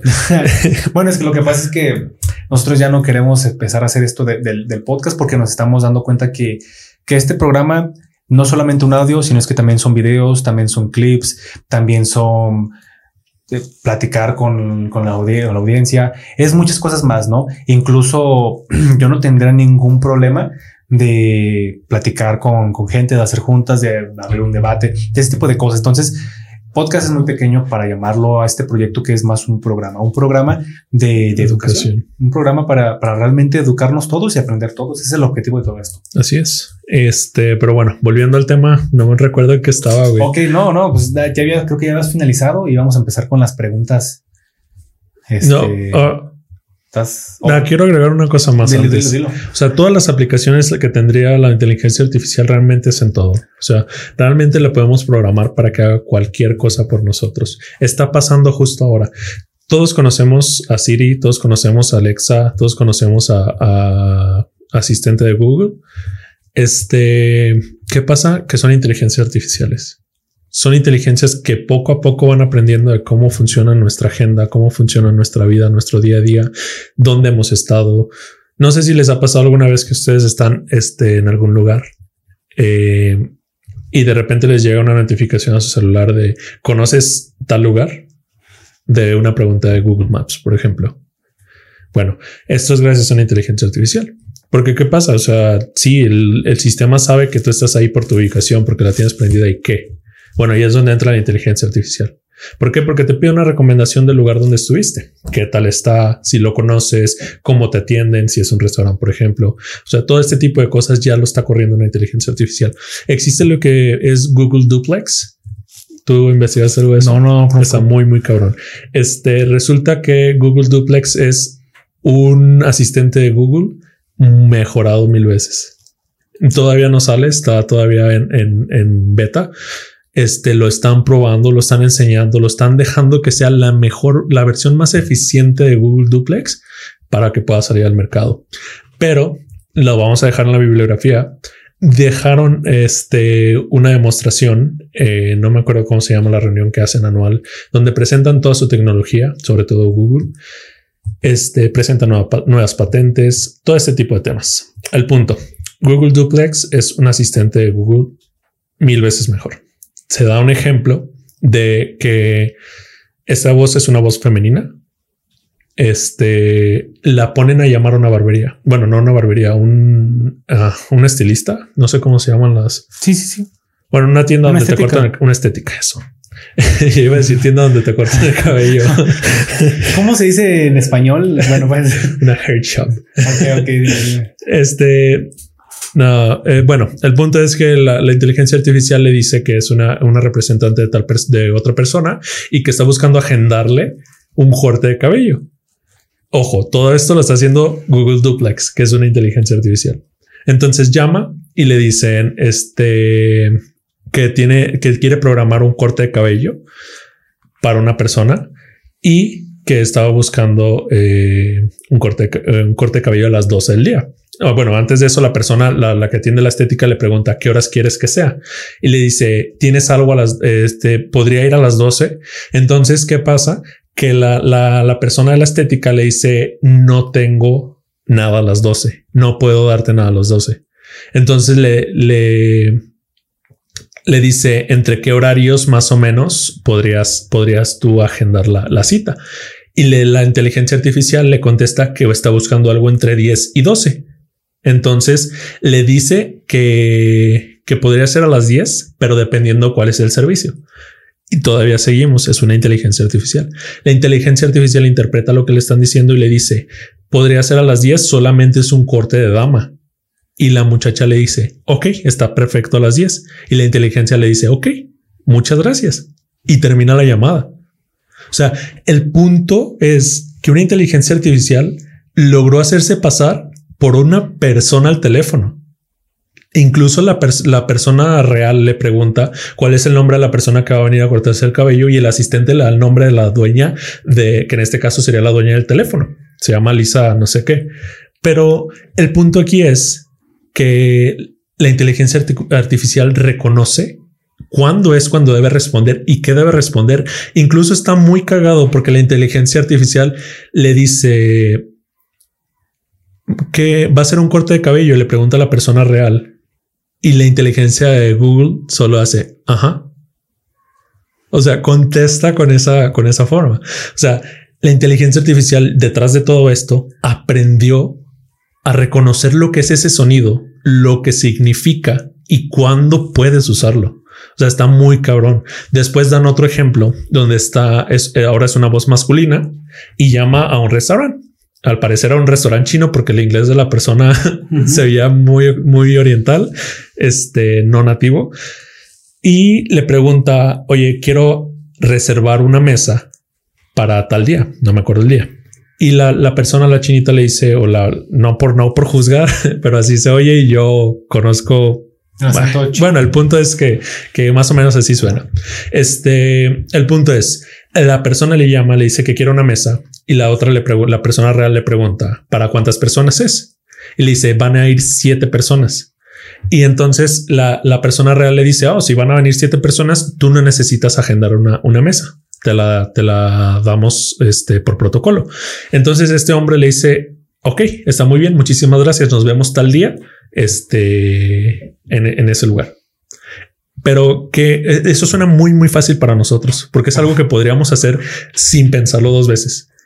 Pero es una inteligencia artificial que aprendió a usar el lenguaje de una manera tan avanzada como para poder hacerse pasar por una persona real a tal grado de que la persona no se pregunte si es una inteligencia artificial. Detrás de esto está el lado ético de que realmente una persona que está hablando con una inteligencia artificial debería ser notificada que está hablando con una inteligencia artificial por temas de seguridad y todo este, todo este tema de que no se duplican personalidades, porque no sé si sabían, pero existen inteligencias artificiales que incluso a una base de datos de personas reales te puede crear una cara de una persona irreal que no existe combinando gestos, combinando este tonos de piel, todo lo que te puedas imaginar. Esta inteligencia artificial te puede crear una persona literalmente ficticia. Entonces, por temas de seguridad, quieren que, que sea así. A mí, la verdad, se me hace muy, muy, muy padre yo no, no votaría, yo estaría 100% a favor de que fuera una inteligencia artificial y nadie se diera cuenta, porque porque al final de cuentas eso hace más eficiente las cosas. Imagínate llegar al punto donde tú tengas una reunión de negocios, tengas una junta y no quieras estar presente. Entonces literalmente dejas que tu inteligencia artificial vaya y no nada más a, hablar por ti. O sea, una inteligencia artificial podría reconocer mejor los argumentos de tu, de tu, de tus, las personas que están junto a ti. Podría traer mejores tratos que los que tú podrías conseguir. O sea, podría hacer miles de cosas más eficientes y mejor que tú. Entonces, este realmente es un, un avance, es, es un avance que va a repercutir mucho y ya lo está haciendo en nuestras vidas. Eventualmente vamos a llegar al punto donde todo funciona a base de eso y todo sea tan eficiente que ni siquiera, por ejemplo, imagina que tal vez vayas por un café y con el simple hecho de no llegar al café, quizá si tú ya fuiste cliente en alguna ocasión de ese café, las cámaras te reconocen tu voz, te reconocen este tu cara y literalmente ya nada más pasas y ya está servido tu café, porque ya te reconocieron artificialmente, sí, ya te no te reconoció la inteligencia artificial, pero es eficiente, porque tú ya no tienes que pararte, ya no tienes que esperar el café, ya no tienes que esperar por nada, literalmente ya nada más llegarías a recogerlo. Lo mismo con todo. Eh, existe un, capítulo de Black Mirror no sé si lo has visto. Sí, súper terrorífico. Está, se llama La Casa de Nieve o eso, Blanca Navidad, algo eso ya, ya existe, güey. ¿eh? Ya es posible. Ese servicio ya es posible. ¿Neta? Ya puedes, ya puedes, bueno, platicar. No, güey, platica más bien tú qué es, qué es el capítulo, güey. Bueno, básicamente lo que habla este capítulo y lo que consiste, mejor dicho, lo que consiste esta inteligencia artificial es de que tú la alimentas con toda la información de las redes sociales de una persona. Entonces, eh, yo le doy mi contraseña de, de, Facebook, le doy mi contraseña de Twitter, le doy mi contraseña de Instagram, de TikTok y con toda la información de las cosas que yo he escrito, con toda la información de las cosas que yo veo, con toda la información de las cosas que yo opino en general, ya sean tanto mensajes privados como en este, en el muro, como en videos, etcétera. Esta va a deducir qué es lo que yo respondería en dadas situaciones. ¿Por qué? Porque cuando yo opino o yo, o yo hablo, estoy hablando, estoy expresando y le permito a esta inteligencia artificial comprender qué respuesta daría bajo tales situaciones o bajo tales condiciones de palabras. Entonces, ¿qué es esto que ya es real? Bueno, resulta que si tú alimentas a la información, ay, perdón, a la inteligencia artificial con mi información personal de las redes sociales, porque yo, yo, Natanael y muchas otras personas en este planeta seguramente estamos, sin exagerar, seis horas en, en redes sociales. O hasta más, güey. O hasta más. Todo el tiempo libre lo aprovechamos en eso y es algo que yo creo que todos hacen. Exactamente. Y ahora imagínense, de lunes a viernes, todo el mes, todo el año. Porque no, de lunes a viernes no, ni modo que los domingos y sábados y domingos no agarre celular, ¿verdad? Me pasa de lanza. Todos los días, todo el está año. abierto Facebook. Durante, durante cuántos años nosotros hemos utilizado el celular. Prácticamente esta inteligencia, esta inteligencia artificial podría llegar a identificar patrones que ni siquiera nosotros no, nos hemos dado cuenta. Entonces, la creas, habla y cuando una persona, mi novia, decide hablar con este programa, va a pensar que soy yo, porque va a contestar de la misma manera que yo contesto en WhatsApp, en Facebook, en Instagram y demás. Cuando yo le diga, oye, te contaste, me, me pregunté, oye, ¿qué pasó con tal muchacha de tal día? Vas a ver, porque si lo mencioné alguna vez en el chat con alguna otra persona o subí alguna foto, en automático vas a ver, vas a ver su rostro, vas a ver sus características y perfectamente va a poder darse cuenta de lo que estamos hablando. Es una realidad. Eh, ¿Qué está pasando aquí? Eh, esto pasó en Black Mirror y lo y, también está ofreciéndose el servicio en la vida real, pero básicamente es tú le das de toda la información de una persona de las redes sociales a una inteligencia artificial después de que esta persona haya muerto. Entonces, esta, entonces tú ya te puedes pedir o puedes mantener una conversación con esta persona a pesar de que ya esté muerta. Y esta persona entre comillas, esta inteligencia te va a responder de la misma manera, no te vas a dar cuenta. Incluso si tienes secretos que haya compartido en el chat privado con otras personas, que lo más seguro es que sí, eh, te, lo va a hacer saber. O bien, bueno, a lo mejor y no, porque si no lo hubieras contado vivo, pues a lo mejor la inteligencia artificial también lo hubiera limitado y tampoco te lo hubiera contado, pero sabría muchísimo, más de lo que nos imaginamos. Todo lo que nosotros compartimos todos los días en las redes sociales. Y les digo, no solamente la parte extrovertida de las publicaciones, de los videos y eso, incluyendo los mensajes privados que realmente son lo que nosotros somos la manera en la que nosotros pensamos. Sí, se interpreta. O sea, a final de cuentas, la inteligencia artificial interpreta cómo hubiéramos actuado, cómo actuábamos, cómo nuestra manera de pensar, por así decirlo, y lo ejecuta, ¿no? Claro, y empieza a alimentar eso. Había hace tiempo una, una inteligencia artificial que hablaba con nosotros, que era un chat, no me acuerdo cómo se llamaba, que la terminaron cerrando porque ah, nosotros la contaminamos, no sé si te acuerdas. Sí. Que empezamos a hablar con ella, empezamos a hablar y hablar y hablar y hablar y hablar y de tanto decirle cosas te terminaba insultando, porque cualquiera que pudiera hablar con ella, todo, todo lo que le dijeras lo aprendía, todo. Entonces yo me acuerdo que le llegaba a preguntar, ¿qué estás haciendo? Y me respondía, ¿qué haces? ¿Qué, parece, ¿Qué te parece esto? O le preguntaba, oye, ¿te gusta la música de Cancerbero? Y me decía, ah, me gusta tal, tal, tal y tal canción. ¿Te gusta tomar cerveza? Me gusta tal y tal cerveza a ti. Y respondía como si fuera una persona viva. Pero lo que pasa es que ella me da, esta inteligencia te mandaba mensajes que otra persona le había respondido en otros chats. Entonces tenía varias opciones que darte y solamente te daba la más óptima para tu conversación, pero la terminamos contaminando porque esa es una realidad del ser humano. El ser humano normalmente lo insulta, pone groserías, ese tipo de cosas. Entonces le pregunta preguntas obscenas o le preguntaba cosas obscenas y lo que terminaba haciendo es que te terminaba insultando, te terminaba acosando, te terminaba diciendo cosas y pues terminó cerrándose, pero realmente no porque no sirviera realmente si, si lo cerraron por eso, eso quiere decir que la humanidad tampoco sirve, porque todo lo que, lo que ella nos dio o lo que nos contestaba era el, reflejo, de nosotros. El reflejo de nuestras. Que ojo, pues yo, yo pienso que también estaba mal, güey, porque normalmente tú entras a un tipo de cosas así, un tipo de, por ejemplo, un tipo de chat así. Y por puro morbo lo que vas a hacer es decirle chinga a tu madre o una grosería, güey, para ver qué te responde. Cuando lo más probable es que no te responda nada, güey. Entonces, ¿qué pasa? Pues que después esto se va a replicar a una persona que no esté buscando el mismo objetivo, pero pues ya se contaminó. Sí, a mí, me responde a mentadas de madre. Y lo peor de todo es que imagina que una gran parte de la población, imaginemos que el 51% de la población le, le, le, juega una broma o le quiere jugar una broma a una inteligencia artificial. Como es mayoría, la inteligencia artificial va a lo más probable, le estoy deduciendo nada más, pero quizás así es como pase, quizá pueda deducir que esa es la mejor manera de contestar o de la mejor manera de comunicarse y a la hora de que esté con el otro 49% les va a contestar como esa mayoría. ¿Por qué? Porque es mayoría simplemente y ella lo que está haciendo es aprender de la gente. Entonces, si la mayoría de la gente actúa de una cierta manera, la inteligencia artificial va a querer adaptarse y copiarlo. Claro. ¿Has visto la película de Tao? Yo sé que hablamos de películas aquí. ¿Sí no? No. Básicamente es un, es un programador, ingeniero, no lo sé, es un científico que básicamente lo que busca es crear la mejor inteligencia de todo el mundo, la mejor, la más óptima. Pero él se da cuenta que está muy interesante porque cuando, porque habla un lenguaje muy, muy, muy técnico. Y, yo le decía a mi, a mi mamá que la vio conmigo, le decía, oye, es que trata de buscar esto y esto. A ella no la entiendo ni madres. Y yo, ¿qué jefa? Pero normal. Y lo que, lo que planeaba o lo que decía esta persona es de que la red neuronal de la inteligencia artificial no era lo suficientemente apta como para poder comprender mensajes muy abstractos. Por ejemplo, si, si tú le, tú le jugabas una broma, o la hablabas con sarcasmo, igual y no lo entiende la primera, ¿no? O igual y sí, o, o, tiene que aprender cosas que el ser humano no aprende. Por ejemplo, una cosa indudable del ser humano es de que Natanael, aquí mi, mi, mejor amigo, mide 1,90 este güey. Lo cuando lo vean, cuando lo vean en la calle, este probablemente intimiden pero no porque sea una mala persona, sino porque es completamente normal. Es completamente normal que si ustedes ven a alguien muy alto o muy fuerte, digan, ay, güey, ¿por qué? Porque en automático su cerebro va a hacer un análisis de que si le puedo ganar o no, porque es una, es un vestigio primitivo, es un vestigio primitivo.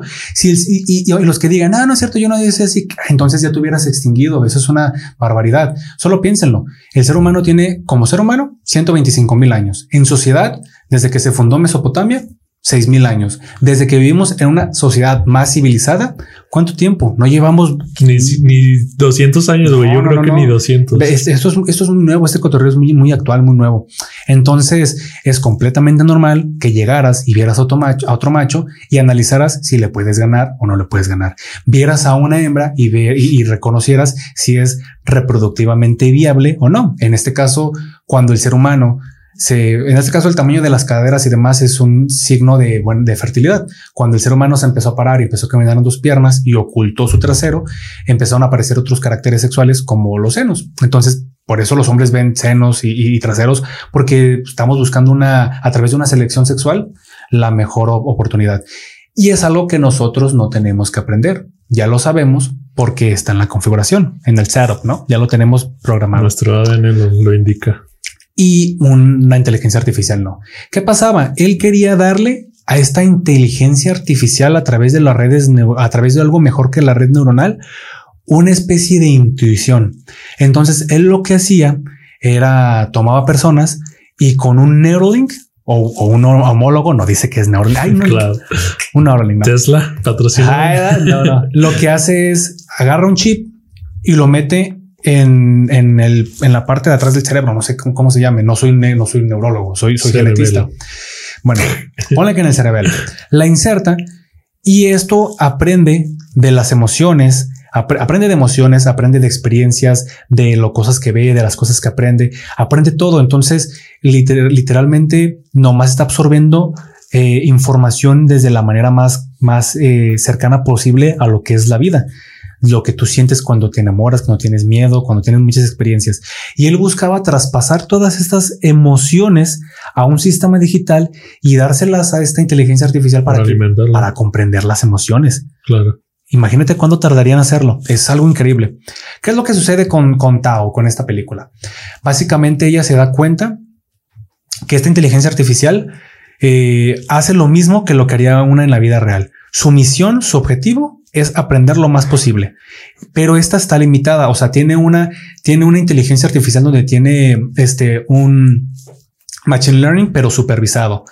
¿A qué se refiere esto? A que solamente puede aprender lo que su creador, lo que eh, la inteligencia artificial lo, llamaba, pues, creo que su hacedor, o, o su padre o su amo, solamente puede aprender lo que él le daba a aprender y él le daba pura música clásica, puras eh, estrategias, puras cosas importantes.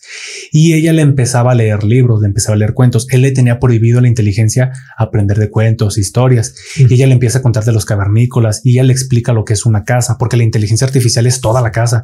Entonces, literalmente ella, o Tao, sabe hacer de comer, sabe planchar, sabe cerrar puertas, sabe limpiar y atienda a la persona. Ella llega y quiero tal y tal de comer, quiero que me limpies, quiero que esto y la casa lo hacía. Era una, caja, una casa inteligencia con Tao. Y la, y la, y la función de esto era darle a Tao lo que es esta experiencia humana para luego venderla y darle un producto a, a supuestamente a gente extremadamente millonaria. ¿Qué pasa con Tao? O un análisis bastante interesante. Esta muchacha era, creo que era bailarina de un table dance cuando la secuestraron. Entonces su, su acervo de conocimientos era que era base. Ah, era su, spoiler. No, lo siento, lo siento. Su eh, spoiler, sí, spoiler. Adelante en unos 10 minutos si no quieren escuchar esto. Unos 10, no, no, unos dos minutos. ¿Qué pedo? Unos dos minutos. Al parecer, ella le daba el conocimiento que ella tenía de las cosas y al parecer ella no sabía muchas cosas de la vida, pero Tao le seguía preguntando. Ella le empezaba a poner canciones, le empezaba a platicar, le empezaba a contar diferentes cosas y la inteligencia empieza a comprender más cómo era ella y hasta incluso se vuelven aliados, porque la inteligencia como su objetivo primordial era aprender, decidía ignorar las demás órdenes, las demás limitantes, con tal de aprender. Le contaba los secretos de la casa, le contaba su función ahí, le contaba todas sus características, ¿no?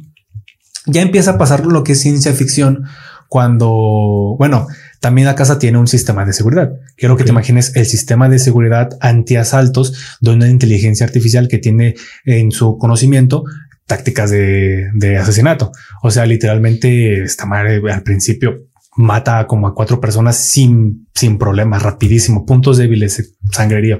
Y está muy chida la película.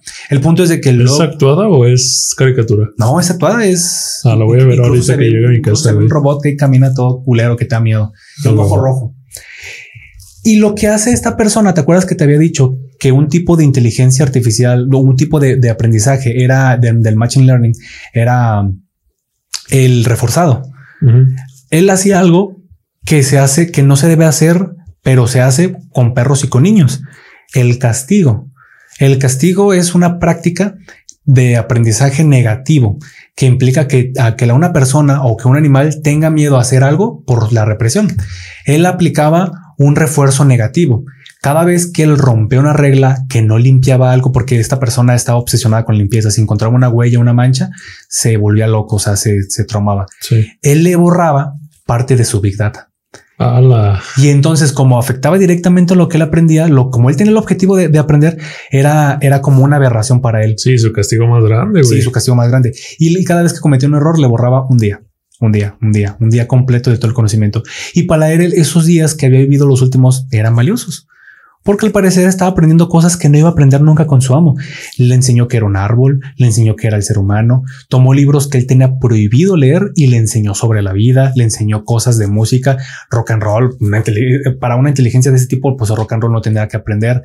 Entonces, cada vez que le borraba un día, él sabía que iba a perder conocimiento que jamás de ningún otro modo iba a poder a, este recuperar. Total de que, de que esta inteligencia, esta, esta película se la recomiendo porque habla de un tema bastante lógico. Al final se pone de mameluca la película. Al final sí tiene ciencia ficción, pero lo vale porque a la gente no le interesaría una, un final científico. Ajá, un final. En la, en la realidad hubiera pasado algo completamente diferente. Pero en respecto a lo que es cómo funciona, es básicamente Tao. Tao así funciona como, como una inteligencia artificial, pero altamente especializada, con una sed de aprender, con un, con un hambre de entender increíblemente grande. Lo voy a ver cuando llegue a mi casa, Suena interesante. Está, está chida. está muy chido. Yo me acabo de acordar que dejé a medios lo de la eficiencia.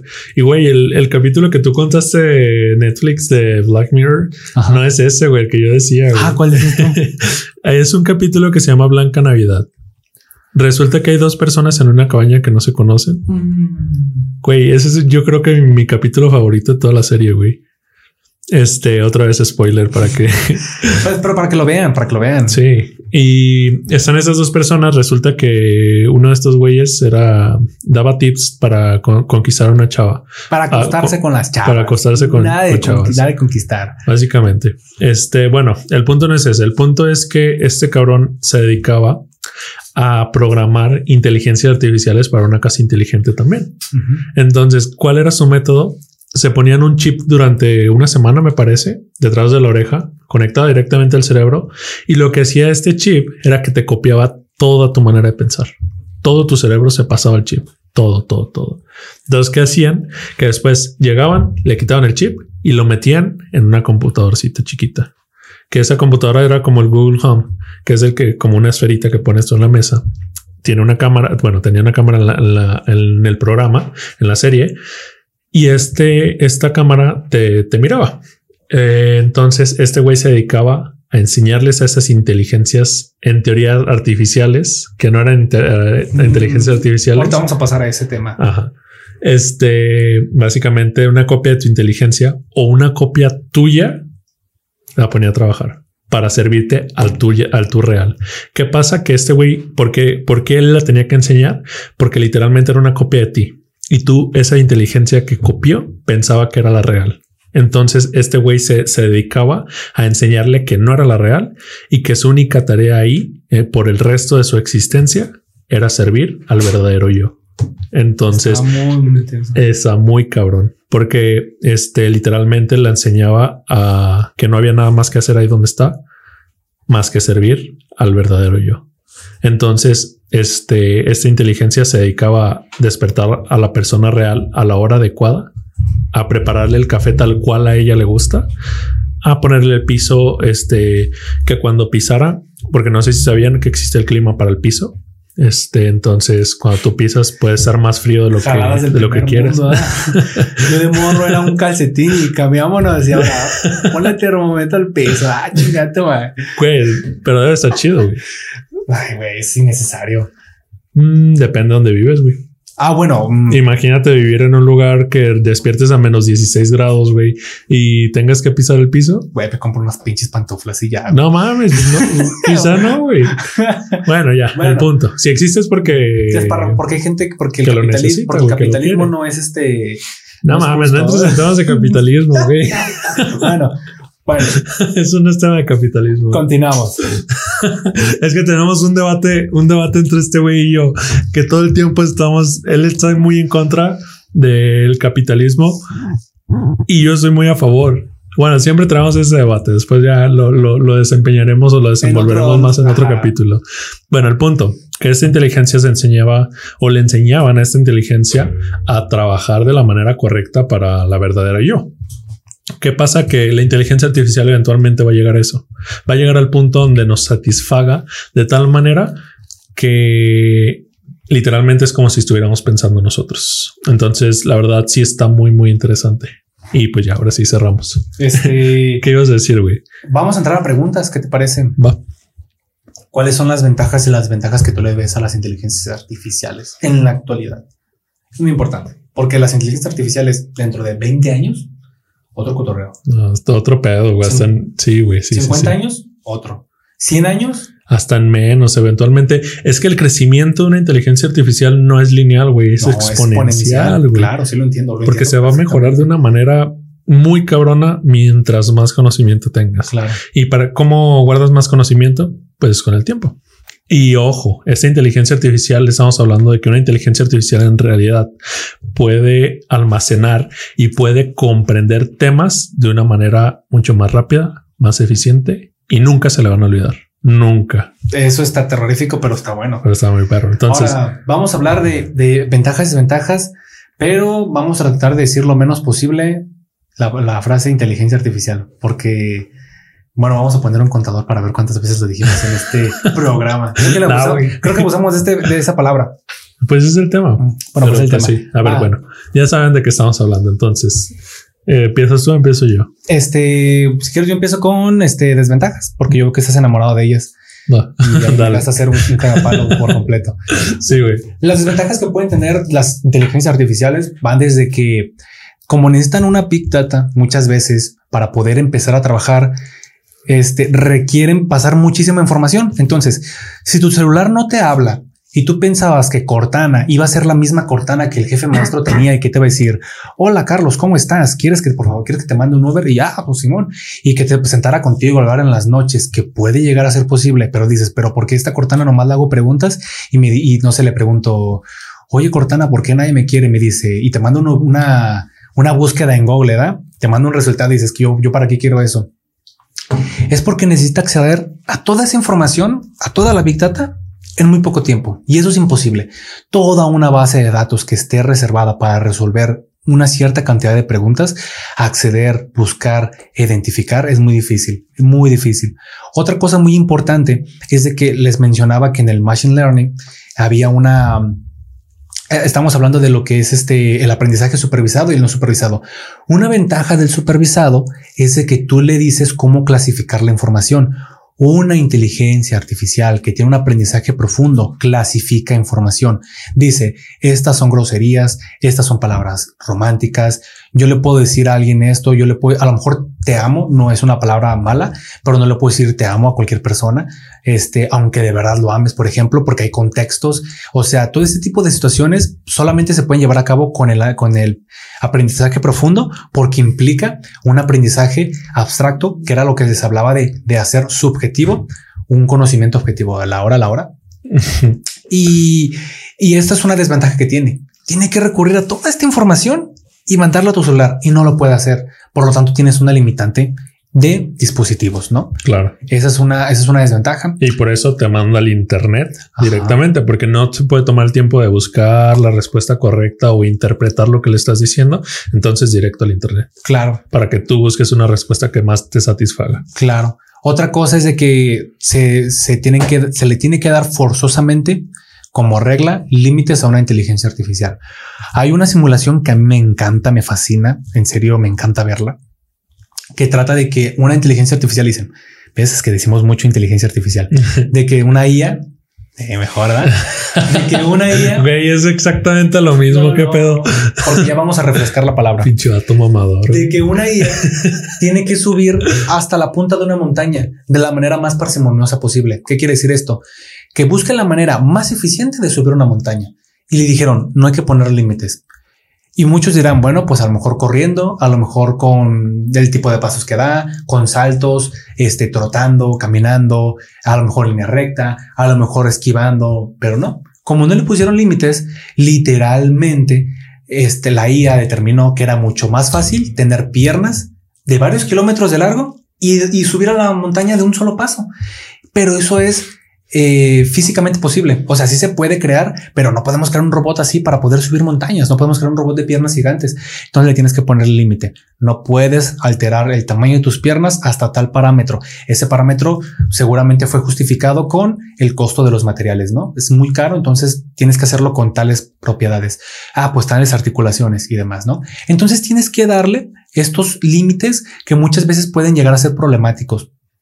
En este caso se puede dar información bastante rara y soluciones poco convencionales. Te puede dar que, que, hagas tal cosa de tal manera, pero igual y no es viable en el mundo real, igual y es costoso, igual es complejo.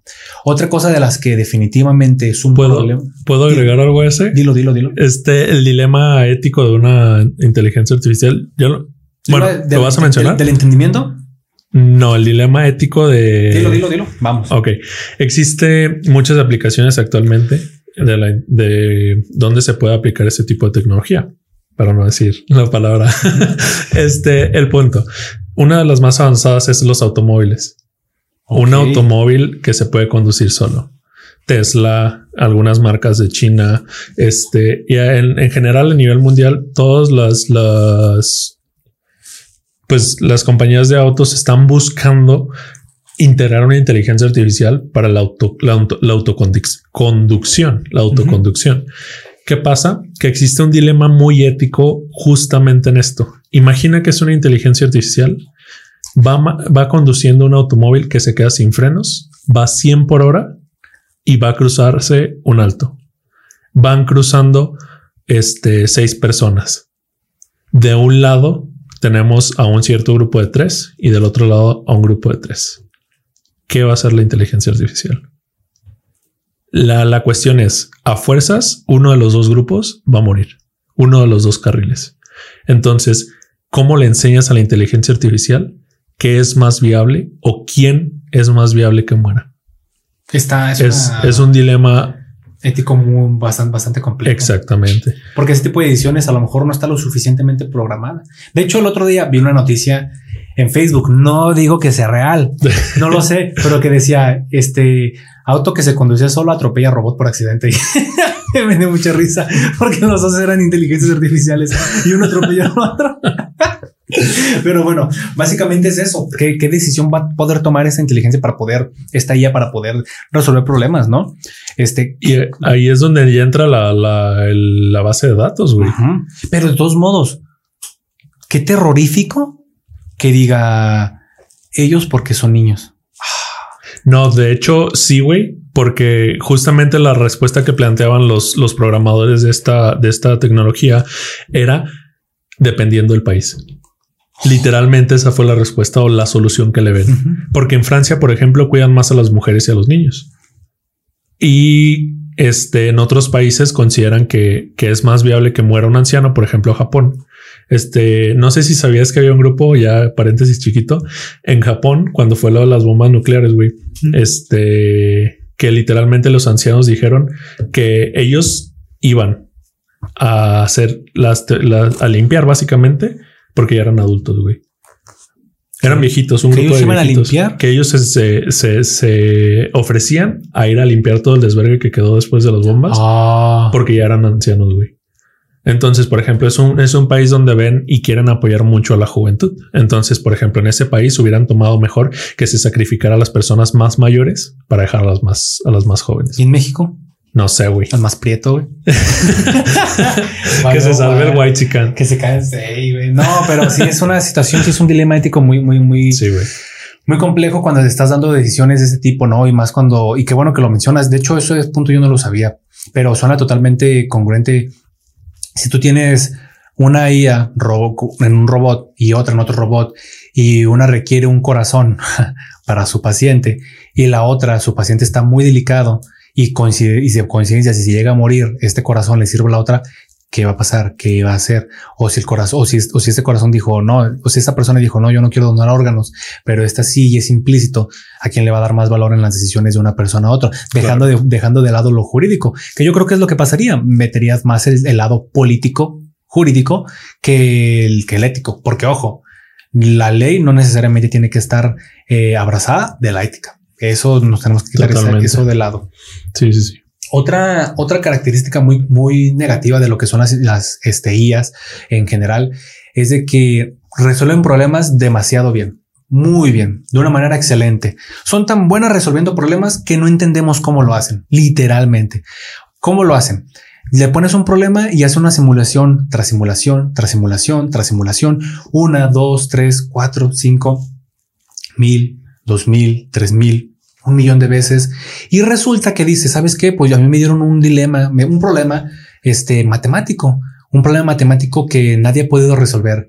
Pero resulta que la manera en la que, si, eh, si quieren, imagínenlo así, que la manera en la que esas personas entienden las matemáticas con los símbolos de los paréntesis, las X y demás, que la manera en que entienden los números no es la eficiente y abandone todos estos números para crear su propio sistema numérico, para, para crear su propio, porque resulta que es más fácil entenderlo con otro sistema numérico, con otros símbolos, con otras cosas, con otras características diferentes, ¿no? Claro. Y que lo que abandone esto, cree una nueva y empieza a sacar resultados diferentes de una manera progresiva y que empieza a inventar fórmulas que no existían antes y que con 100 fórmulas y un sistema numérico nuevo resuelve el problema y que nosotros lo veamos y, ok, lo resolviste, el pinche cohete vuela pero esto qué significa? ¿Cómo lo replico? Voy a tener que, contratar a esta persona para que me preste el servicio de la inteligencia artificial para que replique el experimento con esta misma base de datos cada vez que quiera hacer algo. ¿Cómo lo hago para entenderlo? Eso es un problema de las inteligencias artificiales que pueden llegar a crear métodos, metodologías nuevas para resolver problemas eh, que, pueden llegar a ser eh, inentendibles por el ser humano. Y ok, y era lo que hablamos. Le puedes poner un límite y dile, no. Exactamente. Si no le pones límites, eso lo, lo, más seguro es que pase eso. Le pones un límite y le dices no. Y, que, y toma la que...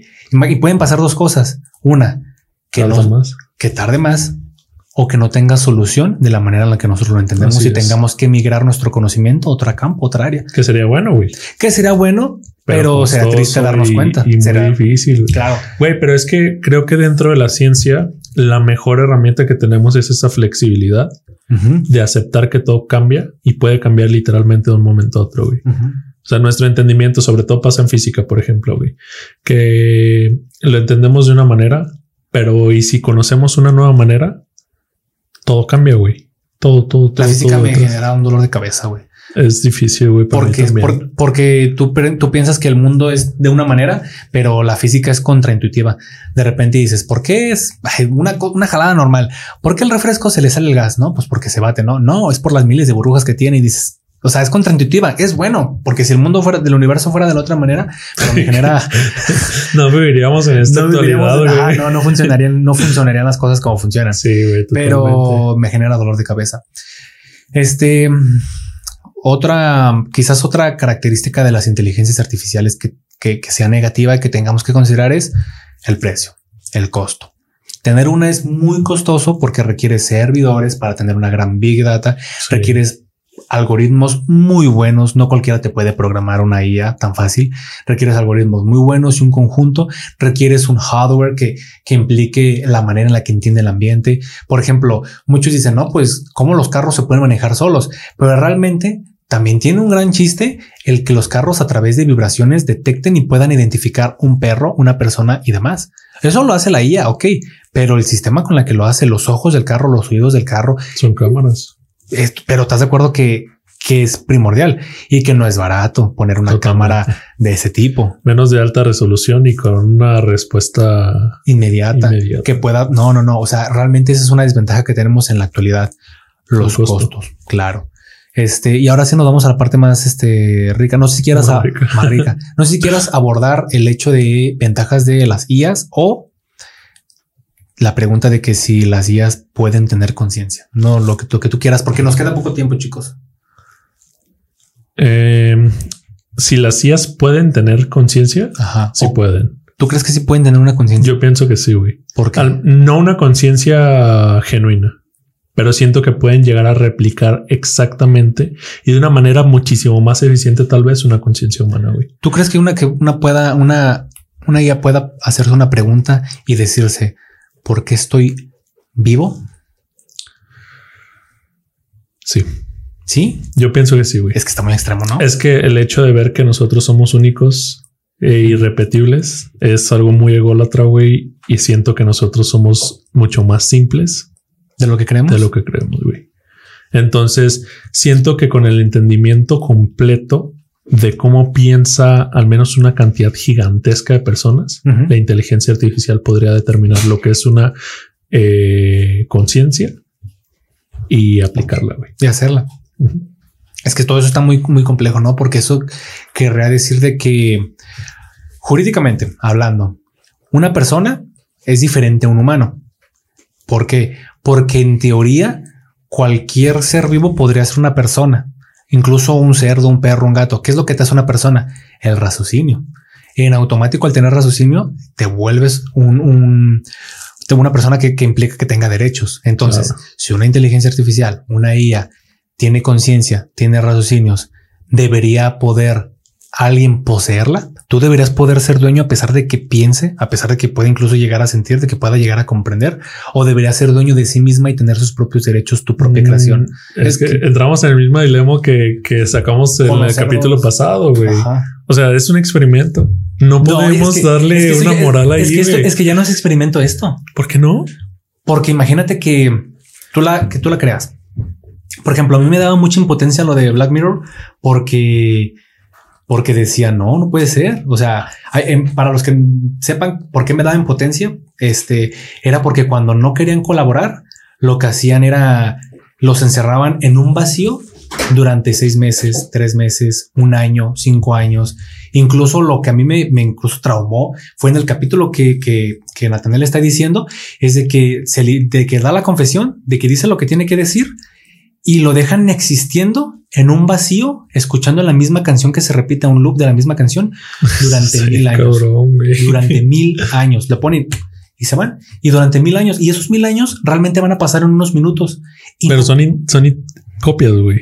sí, pero son conciencias. Pero son copias, güey. Pero son conciencias, también sienten. Sí, güey, pero no va a repercutir en nada en la realidad, güey.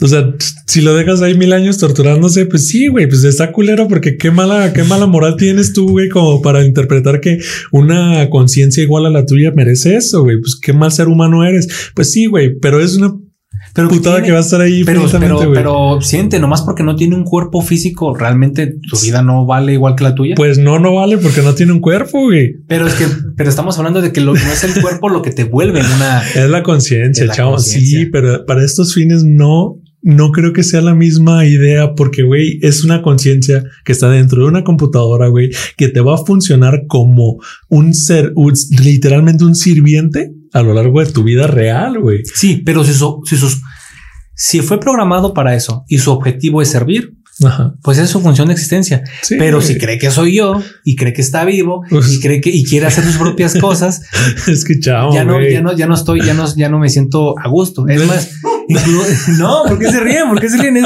es real, es real esto. Porque no puedo, incluso, mira, Oh, te, voy- shit. te voy a decir una cosa. Un, un mercado que es, que es obvio y que tú y yo no estamos viendo.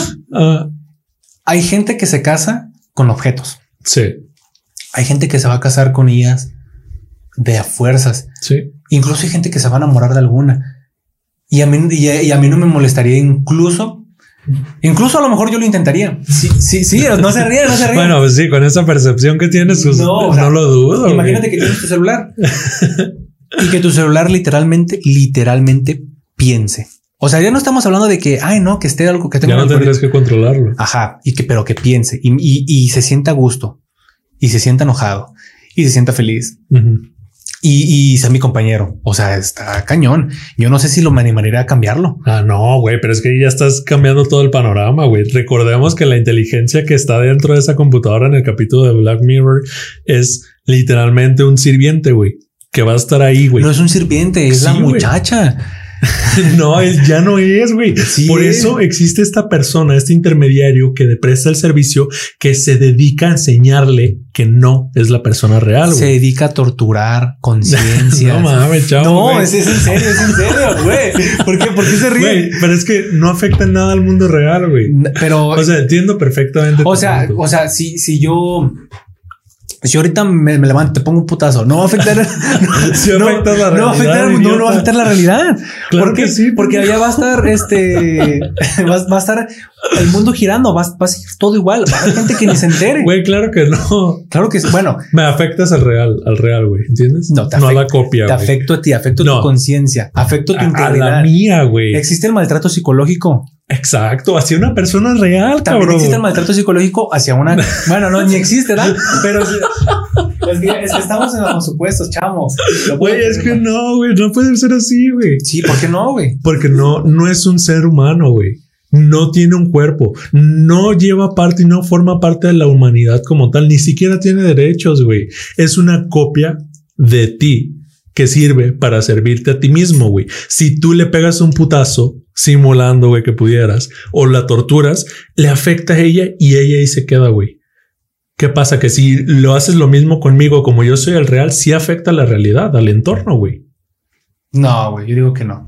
Pero bueno, para cerrar, porque ya nos estamos pasando por 18 segundos, este, tenemos que llegar a la conclusión de que el Chile las conciencias también sienten, también son personas. Esa es la conclusión del día de hoy. No, no se crean. Vamos a cerrar esto. Este, bueno, pues de todos modos, independientemente de los aspectos que ustedes tengan de que si están más de acuerdo con Ata, de que están más de acuerdo conmigo, su, su información y su aporte es valioso. Entonces, cualquier opinión que ustedes tengan, póngalo acá abajo los vamos a leer. Este programa es para ustedes y este es programa para aprender unos de otros. Las fuentes, chequenlas, no se queden solamente con lo que nosotros llegamos. Él es mercadólogo, yo soy biólogo, biotecnólogo, él está en ventas, yo soy genetista. Entonces no somos los mejores para explicar este tema, pero este tema es importante porque nos repercute. Si nos equivocamos, probablemente sea algo normal, algo viable, algo que pueda pasar, factible, corríjanos, véanlo, chéquenlo, chequen las fuentes y hagamos esto un poco más ameno, ¿no, chamo? Sí, y si nos enseñan algo nuevo, muchas gracias, en verdad. Claro. Este, pues es todo, creo. Este, ya, ah, y contestando ya súper rápido la última pregunta. Las ventajas de una inteligencia artificial es una vida más eficiente. Y ya. Sí, más eficiente, más todo, mejor todo. Sí, muchas gracias si llegaste hasta este punto del video. Este, deja tu comentario, cualquier duda. Y pues bueno, es todo. Sí, suscríbete y comparte.